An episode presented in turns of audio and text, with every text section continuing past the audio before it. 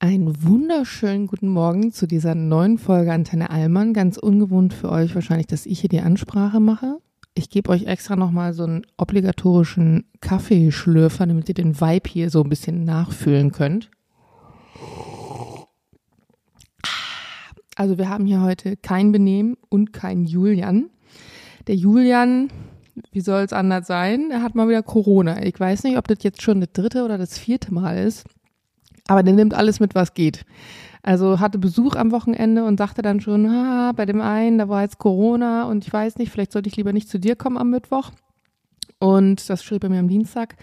Und Mittwoch selbst sagte er dann so, ja, mich hat's erwischt, ich bin raus. Insofern ist das heute die letzte Folge in diesem Jahr, die tatsächlich dann auch die einzige Folge nur mit mir ist. Und ich äh, bin ein bisschen aus der Übung, so alleine ich weiß gar nicht mehr, die letzte Folge, glaube ich, die ich allein moderiert habe oder gemacht habe, das ist auch schon wieder ein bisschen länger her und ist immer ein bisschen komisch, nur so ein komplettes Selbstgespräch zu führen. Aber wir kriegen das schon hin, in, in, in kleiner Kürze sozusagen.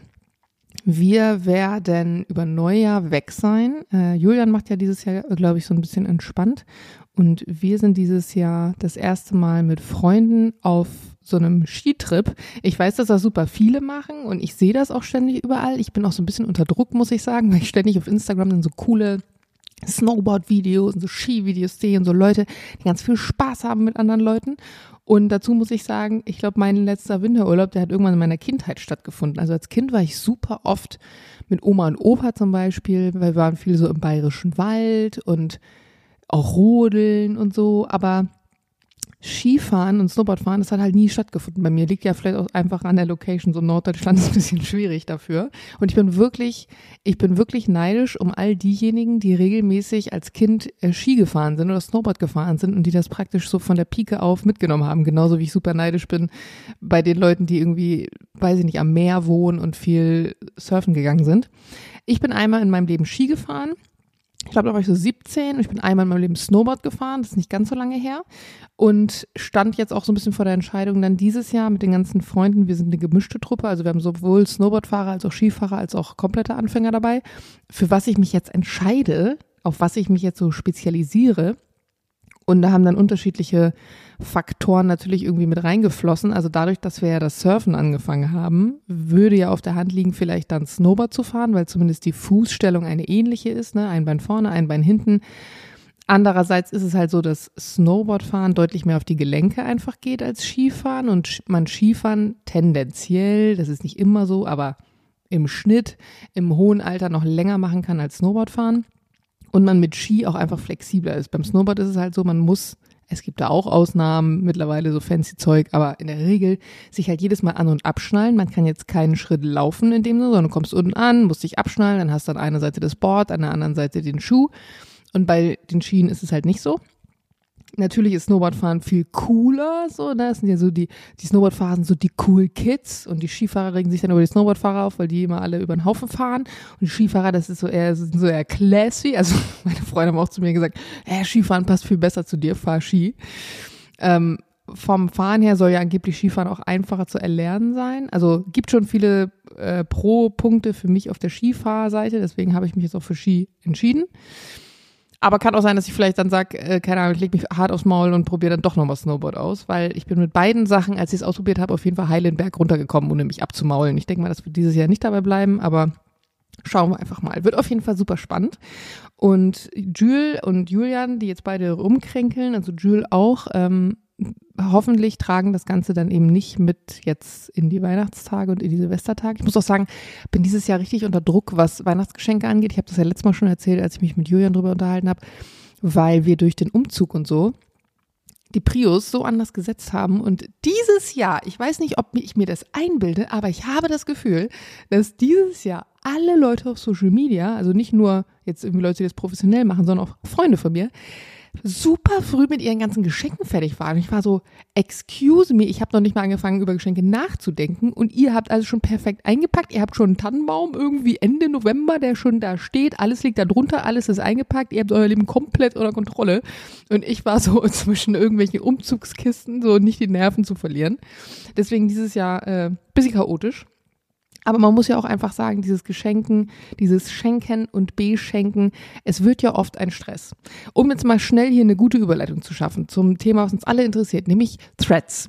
Da hatte ich eine Debatte gestern, vorgestern, da ging es genau um das, weil man kann ja so posten und reposten und ja praktisch auch Kommentare von anderen posten und da ist mir so ein Post in die Timeline gespült worden. Jetzt am Anfang ist der Algorithmus ja noch super spannend, man kriegt irgendwie alles Mögliche angezeigt. Und da ging es darum, dass ähm, eine geschrieben hat, dass er diese ganze Belastung zu Weihnachten, diese ganze Care-Arbeit, oh, das war mein Laptop, die ganze Care-Arbeit und auch die ganze ähm, äh, Vorbereitungsarbeit und das ganze, ich, ich falle diese ganzen Fachausdrücke schon gar nicht ein, Mind, wie nennt sich das, die Belastung der, der, der Seele ähm, zu Weihnachten und den Baum zu schmücken und so und das, dass das ja immer an den Frauen hängen bleibt. Und ich habe den repostet ähm, und äh, dazu geschrieben, dass ich, glaube ich, das Prinzip von Weihnachten so ein bisschen falsch verstanden habe, weil ich das super schade finde. Und äh, ich mache mich damit jetzt vielleicht ein bisschen unbeliebt, aber ich habe das Gefühl, und es ist super wichtig, über diese ganzen Belastungen zu sprechen. Und es ist auch super wichtig, darüber zu sprechen, dass häufig nur ein Geschlecht solche Aufgaben übernimmt und das andere eher weniger oder nur auf Nachfrage. Aber ich habe das Gefühl, dass mittlerweile alles, was unser Leben irgendwie lebenswert macht, nur noch als Arbeit gesehen wird. Also irgendwie dieses Care-Arbeitsthema hat zumindest nach meinem persönlichen Gefühl echt überhand als Begründung genommen. Wenn ich jetzt sage, es ist Care-Arbeit, ein Tannenbaum zu schmücken oder mein Haus zu schmücken, dann frage ich mich halt ganz wirklich, was ist denn mit Care-Arbeit, die wirklich reell ist? Also googelt man das Wort Care-Arbeit, kommt man dabei raus, dass es darum geht, wenn man sich vor allem so um Angehörige kümmert, es geht darum, die Leute, äh, Menschen, die Leute zu Hause pflegen. Es geht darum, wenn man Kinder hat, dass man sich permanent darum Gedanken machen muss, dass es denen gut geht, dass kleinere Aufgaben, die es gibt, auch immer mit einem Effekt verbunden sind. Also beispielsweise, wenn ich jetzt die Wäsche nicht wasche, dann hat mein Kind nichts Warmes zum Anziehen. Ergo, mein Kind würde vielleicht krank werden, wenn es in die Kita geht. Also habe ich im äh, Kopf die äh, Aufgabe noch immer bla bla, Wäsche waschen, bong, bong, bong. Das bingt dann so rum. Und das bingt dann zusammen mit ganz vielen anderen Tasks so rum, die ich im Kopf habe. Und, wie die Aussage halt sagt, Männer oft nicht im Kopf haben, sondern immer dann nur die Frauen. Und das stimmt ja auch. Und das sehe ich auch ganz genauso. Und ich kenne das auf jeden Fall. Aber was ich krass finde, ist, einen Weihnachtsbaum schmücken, eine Wohnung zu schmücken, Plätzchen zu backen, mit dem Kind rausgehen auf einen zugefrorenen See, selber mit dem Partner ähm, irgendwie was Schönes zu machen das ist doch keine Care-Arbeit, das sind doch Sachen, die wir freiwillig machen, weil sie schön sind, weil sie das Leben lebenswert machen, weil sie besonders sind, weil sie nur einmal im Jahr stattfinden in der Zeit, wo Weihnachten ist. Es zwingt mich ja am Ende auch niemand, mein Haus zu dekorieren. Es ist ja mit keiner Konsequenz verbunden, wie jetzt das Beispiel mit dem Wäschewaschen zum Beispiel, wenn ich mein Haus nicht dekoriere. Wenn ich für mich entscheide, ich möchte gerne Weihnachtsdeko, dann mache ich mir Weihnachtsdeko. Wenn ich sage, mich stresst das, dann lasse ich es doch einfach weg. Und da ging so ein bisschen die Diskussion hin und ich habe irgendwie gemerkt, dass die Diskussion darum fast gar nicht mehr zugelassen wird. Also man, man kann gar nicht mehr so richtig darüber sprechen oder schreiben, weil sobald man etwas, das klassisch feministisch ist, in irgendeiner Weise hinterfragt oder benennt oder vielleicht mal in einen anderen Kontext versucht zu rücken, sofort auf einen Angriff gegangen wird, also dann vielen Kommentar wie, wie kann man etwas, was wissenschaftlich bewiesen ist, wozu es Studien gibt, so ablehnen oder so in Frage stellen. Und mir geht es ja gar nicht darum, dass ich zum Beispiel jetzt Care-Arbeit in Frage gestellt habe, sondern ich habe in Frage gestellt, dass Dinge wie Plätzchen backen, einen Baum schmücken, Geschenke liebevoll verpacken, dass die jetzt Arbeit sind, weil am Ende des Tages ist es ja oft so, dass wir uns diesen Stress selber machen, leider. Der ist nicht, der ist schon gesellschaftlich gemacht, weil wir dann oft drüber reden und so weiter und weil wir uns daran messen, aber das tun wir ja freiwillig auf eine Art und Weise. Denn wenn wir dann mal feststellen in einem Jahr, so wie in diesem Jahr bei mir zum Beispiel, wir haben noch nicht alles eingepackt, wir haben noch nicht äh, das Haus dekoriert. Wisst ihr was, Weihnachten findet trotzdem statt. Egal ob hier jetzt bei mir ein Baum steht oder nicht, egal ob ich jetzt hier alles fertig gemacht habe und dekoriert habe, egal ob alle Kisten ausgepackt sind, ob die Geschenke detailliert verpackt sind. Und natürlich wird jetzt das Totschlagargument sein, ja, aber wenn du ein Kind hast, dann ist das was ganz anderes. Natürlich möchte man für sein Kind auch das weihnachtlich schön haben und sich Mühe geben und alles. Am Ende des Tages wird mein Kind aber nicht in Erinnerung haben, ob es zu Weihnachten jetzt Plätzchen gebacken hat, ein Lebkuchenhaus gebastelt hat, draußen war auf dem zugefrorenen See, mit mir rodeln war, im Disneyland war, zwölf Geschenke hatte anstelle von zehn, wirklich alle schön angezogen waren, die rote Schleife perfekt im Haar gesessen hat. Natürlich ist es die Summe der Dinge, aber am Ende des Tages wird mein Kind sich erinnern, ob Mama und Papa oder Mama und Mama oder Papa und Papa Zeit mit mir verbracht haben oder auf mich eingegangen sind. Ob meine menschlichen Bedürfnisse, jetzt mal unabhängig von solchen Dingen wie Geschenken äh, erfüllt wurden und ich gesehen wurde und all diese Dinge. Und ja, das ist jetzt total hochtrabend. Aber den Stress, den wir uns häufig damit machen, und damit will ich Care-Arbeit nicht abwerten, aber häufig ist es das, was im Kopf entsteht. Denn die Menschen, die wirklich krasse Care-Arbeit leisten, und damit meine ich beispielsweise Alleinerziehende, die sich nicht darauf verlassen können, dass der Partner, ich sag mal so, Standardsachen covert, wie einkaufen gehen, Wäsche waschen, sich um Dinge wie Müll kümmern, Gartenarbeit, die irgendwie dann noch dazugehört, Partner pflegen, Eltern, Angehörige, diese Dinge. Sorry, aber die lachen, wenn ich jetzt um die Ecke komme und sage, Plätzchen backen ist Care-Arbeit. Und das finde ich, äh, um jetzt mal kurz zurückzukommen, wir haben hier auch gerade ein bisschen fair diskutiert. Ähm, da bin ich gespannt, wie das so auf Threads, dass er eine Plattform sein soll, vor allem eigentlich so um lustige Sprüche, wie das funktionieren wird, weil ähm, dieser Sarkasmus auf der einen Seite und diese, dieses Stellung beziehen, dann ja noch in den Zeichen limitiert zu sein. Und das Ganze auch noch in einer Zeit, in der Social Media eigentlich der, das Pöbeln auf dem Pausenhof geworden ist, hinzubekommen, stelle ich mir schon herausfordernd vor, weil wir ja ganz klar merken, wir Menschen haben immer weniger Möglichkeit, also zu regulieren. Sowas wie Wut, Ärger, das hat früher auf dem Pausenhof stattgefunden, da hast du die gegenseitig aufs Maul gehauen oder abends in der Kneipe und wenn der eine frech war, hast du einen Bierkrug über den Kopf gezogen. Das machen wir nicht mehr, weil wir es besser wissen, weil wir wissen, wie es funktioniert, weil wir uns artikulieren können und kommunizieren können. Aber in dieser ganzen Artikulation und Kommunikation geht häufig einfach das, dieses eigene Regulieren von Emotionen so verloren, habe ich das Gefühl. Und das findet dann auf Social Media statt, in den Kommentarspalten.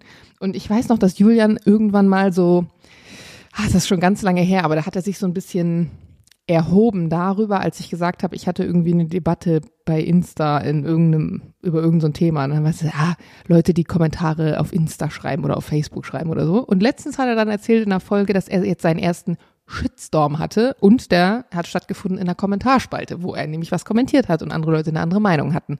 Und dieses andere Meinung aushalten ist ja mittlerweile irgendwie super schwierig geworden. Also auch das stehen zu lassen ich finde es auch spannend auf eine Art und Weise, dass dieser Algorithmus da aktuell irgendwie noch ganz anders funktioniert, dass einem neue Sachen vorgeschlagen werden dass man manchmal über Dinge stolpert, die man gar nicht abonniert hat oder wo man sonst nicht drauf kommen würde. Es ist nicht so ein Einheitsbrei. Aber natürlich fragen sich auch ganz viele, das liest man ja dann auch immer wieder, was ist der Sinn jetzt dessen? Was ist also jetzt noch wieder eine neue App? Und ich meine, der Sinn dessen grundsätzlich ist erstmal ein Pendant zum großen T zu haben, weil natürlich als Herr E aus M das T übernommen hat, da ganz viele Dinge passiert sind, wo alle gesagt haben, so, hä, nee, ich gehe weg von Twitter und das ist ja alles komisch hier. Und das hat natürlich Meta erkannt und Meta hat daraufhin gesagt, so, da kloppen wir jetzt auch was raus. Und fertig war Threads, in der Hoffnung, dass es natürlich vielleicht das neue T werden wird. Ähm, dass es letztlich darum geht, natürlich irgendwie breit zu streuen, wieder was anderes zu bieten, Menschen möglichst lange an ihrem Telefon zu halten und so weiter und so fort. Ich meine, das wissen wir auch alle. Und dass jetzt nicht jede Privatperson wahrscheinlich sich auf Threads anmeldet und regelmäßig irgendwelche Sachen postet, ist auch klar. Aber trotzdem werde ich das Ganze mal ähm, gespannt im Auge behalten, auch so die, die Dynamiken, die da entstehen. Ich habe letztens einen ähm, Post dazu von Tara gelesen und das stimmt eigentlich. Sie sagte, ich bin total schockiert gerade darüber, wie Leute hier schreiben, weil ich das Gefühl habe, dass Leute vergessen, dass das immer noch das echte Internet ist. Und es stimmt. Das ist immer noch das echte Internet. Das sind immer noch Dinge, die nachvollzogen werden können. Erst recht, wenn dann zum Beispiel Instagram-Konten gekoppelt sind mit dem Threads-Konto und man sofort eigentlich, wenn man eine Person sieht oder einem jemand ausgespielt wird, erkennen kann, wer ist die Person auf Instagram. Und jetzt hat man so ein bisschen das Gefühl, dass Instagram wie so die offizielle Visitenkarte ist bei Threads. Da benehmen sich alle, da schreiben alle, da kotzen praktisch alle ihren Gedankengulasch einfach so rein. Bei Instagram ist das nicht so, weil Instagram mittlerweile zu so einer eher perfektionistischen Plattform geworden ist. Das bricht ja auch so ein bisschen auf, aber man hat dann das Gefühl, man checkt es nochmal ab. Das ist ja auch so, ich weiß, dass Leute, die Dating-Apps nutzen, ich nutze keine, aber ich habe ja Freunde, die das machen und dann erstmal abchecken, wer ist die Person auf Instagram, weil man das Gefühl hat, die Identität der Person ist da viel offensichtlicher, was auch irgendwie seltsam ist. Aber ja, früher, früher hat man halt nach Handynummern gefragt, das würde man halt heutzutage nicht mehr machen, zumindest nicht sofort so schnell.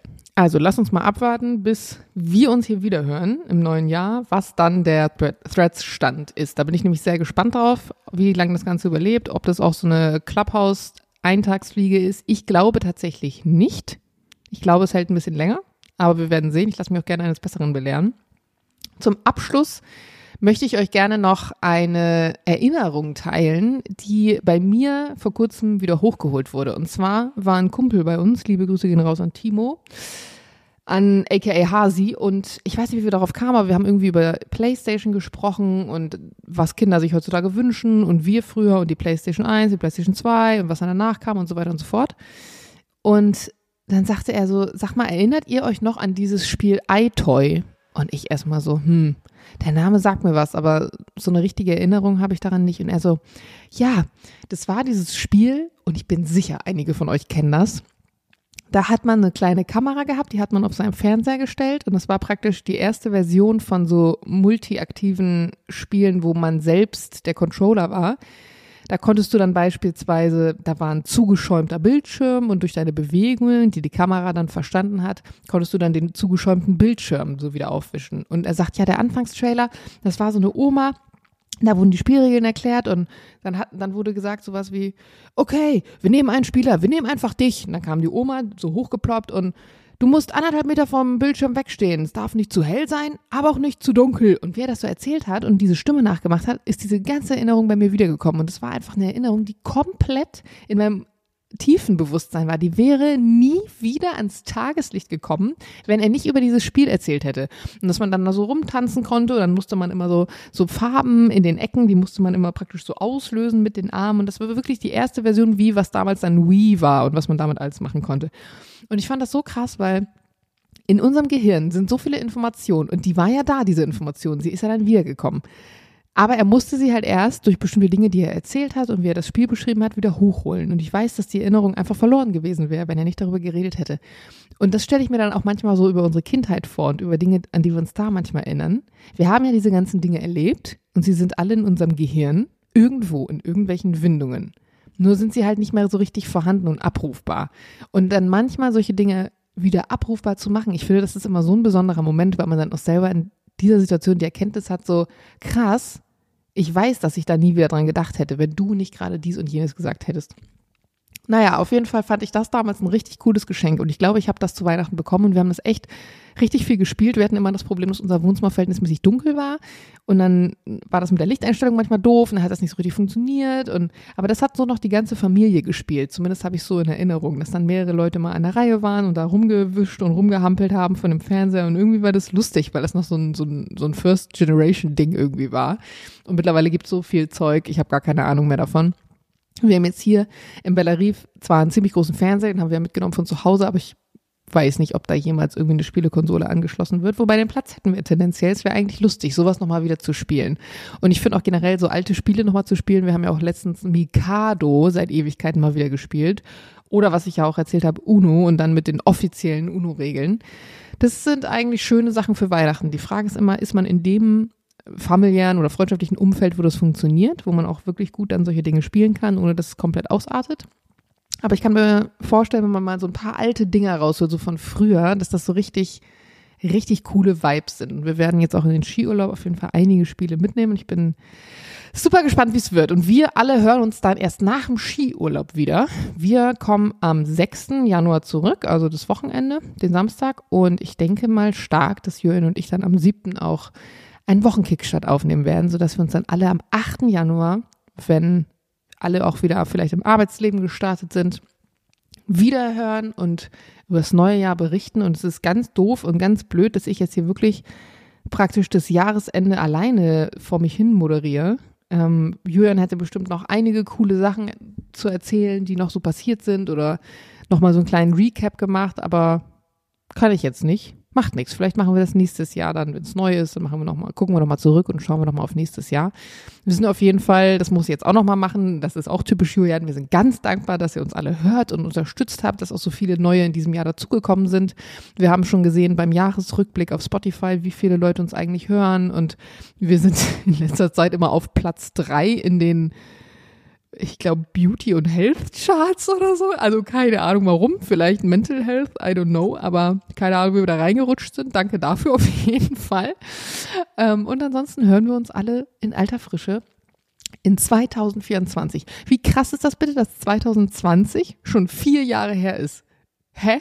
Wo ist das, wann ist das passiert? Ich hatte letztens so eine Fotoerinnerung aus 2020 und dachte, boah, das war letztes Jahr, das kommt mir länger vor. Und dann, ah nee, das war vor fast vier Jahren, das ist total krass. Habt einen wunderschönen, entspannten Jahresübergang. Habt eine schöne Weihnachtszeit vor allem. Nehmt alles nicht so ernst, macht euch vielleicht selber nicht so einen Stress.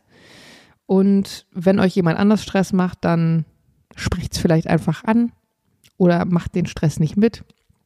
Oft ist es wirklich so, dass wir selbst in unserer Erwartungshaltung da immer so ein Riesending draus machen und dann stellt man fest, so wie heute, ich wusste eigentlich gestern, ich muss noch die Podcast-Folge aufnehmen und dann kamen noch andere Sachen dazwischen und jetzt habe ich sie halt jetzt aufgenommen. Und was passiert dadurch? Haben wir auf einmal keine Hörer mehr? Nein.